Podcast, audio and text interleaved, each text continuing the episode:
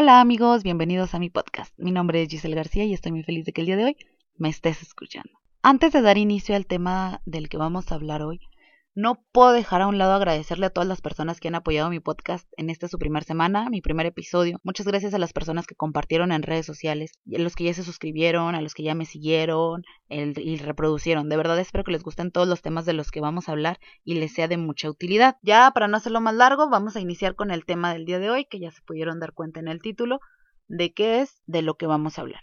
Así es, les voy a dar como que tips o ideas de cómo hacer su currículum o qué agregar o qué quitar. Yo sé que es un tema que para muchos se les facilita o es algo por lo que ya pasaron, pero por ejemplo yo cuando tenía que hacer mi currículum e iba a iniciar mi carrera profesional, yo tenía miedo de que estuviera mal algo, de algo que algo que pusiera mal, de algo que no debería de agregar, de algo que me faltara tenía dudas y pues la verdad siento que igual muchas personas están en la misma situación en la que yo. Sí he visto tweets, posts que se les dificulta o no saben. Y pues sí, puedes tener miedo a, a equivocarte y no está para nada mal. Entonces en este podcast vamos a hablar de eso el día de hoy. Vamos a iniciar, yo por ejemplo, inicié mi, mi currículum, el título sí era mi nombre. Puse mi nombre y al lado derecho puse el, mi foto. Me encantó mi foto, la verdad. Si hay que poner ahí una foto profesional, no como que ah, la de perfil de Facebook, no. Que se vea tu cara despejada, eh, que se pueda apreciar bien, que reflejes una imagen profesional. Yo puse la foto de mi título, de, de los trámites y todo eso que se hizo de para titulación y la carta de pasante. La verdad no la voy a quitar porque siento que es algo muy bien y se ve muy profesional. Luego seguí con la formación académica yo la redacté eh, el año, el periodo que estuve, de tal año a tal año, el preparatoria, por ejemplo, y luego enseguida el nombre de la preparatoria, y así lo mismo con mi licenciatura, el periodo en el que estuve, la carrera que estudié y el nombre de mi facultad. Hay que evitar el kinder, la primaria, la secundaria. Hay personas que incluso omiten la preparatoria y es válido. También hay personas que agregan la licenciatura y, agregan su posgrado. Entonces, es muy válido, ya depende a que se vaya adecuando tus necesidades o a lo que vayas a postular o al puesto que vayas a postularte. Continué con mi experiencia profesional. Yo aquí puse trabajos que tuve y el lugar donde hice mis prácticas profesionales. Es muy importante también, o sea, si eres joven y eres recién egresado, sí, sí pon tus prácticas, o sea, son súper válidas y aparte es como que a veces la única experiencia que tienes, tus prácticas, ¿no? Entonces hay que agregar el periodo en el que estuviste, el año, el lugar en donde estuviste, cargo y una descripción breve de la función. Un tip que me daba una prima que es este coordinadora de recursos humanos de una empresa, decía que pues sí, hay que poner brevemente la, la descripción.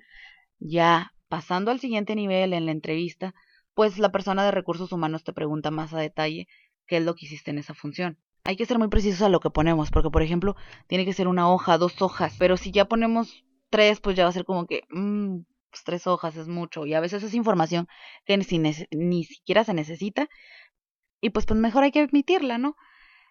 Y pues lo terminé mi, mi currículum con mi formación extraacadémica. Aquí es donde entran los mm, congresos, diplomados, este, certificaciones que tengas extraacadémicas.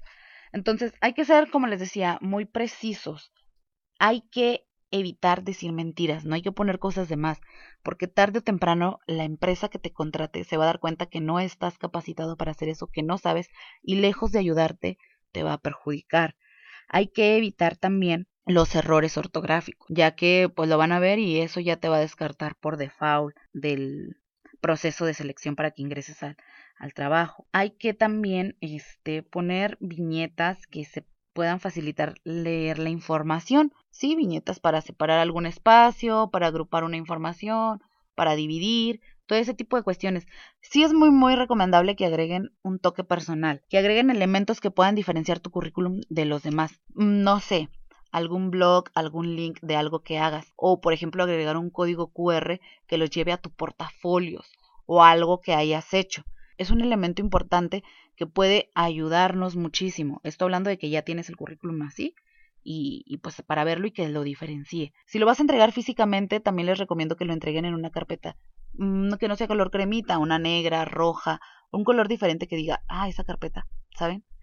Pero pues por ejemplo ya ven que ahorita la mayoría de los currículum lo enviamos por, por correo electrónico. Cuando terminen de hacer el, el currículum, pregúntense si realmente, o más bien pregúntense ¿qué te llamaría la atención de este currículum? ¿Por qué te llamaría la atención leer este currículum? ¿Qué lo diferencia? Por ejemplo, si ya agregaste el código QR, ah, tiene este código QR, voy a leer para ver qué onda, de qué se trata. O agrega este link, o agrega este, no sé, esta frase me parece súper bien y es relevante porque trata de la carrera o así. Hay que darle un toque especial, un toque muy personal a nuestro currículum. Es súper válido y más cuando son carreras creativas, que diseño gráfico, esas cosas, ¿no? Mi currículum sí está súper serio, no tiene como que decoración ni nada, pero siento que es lo ideal para mi carrera, o sea, que sea serio. Una opción que les puedo dar de un programa para que elaboren su currículum y ahí en plantillas chidas y así, se llama Canva, C de casa A N V A.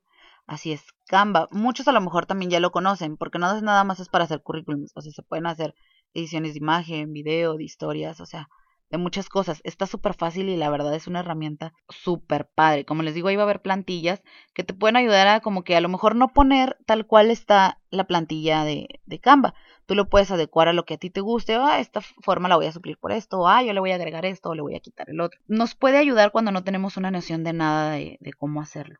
Entonces, el mío yo lo hice en Word y lo convertí a PDF.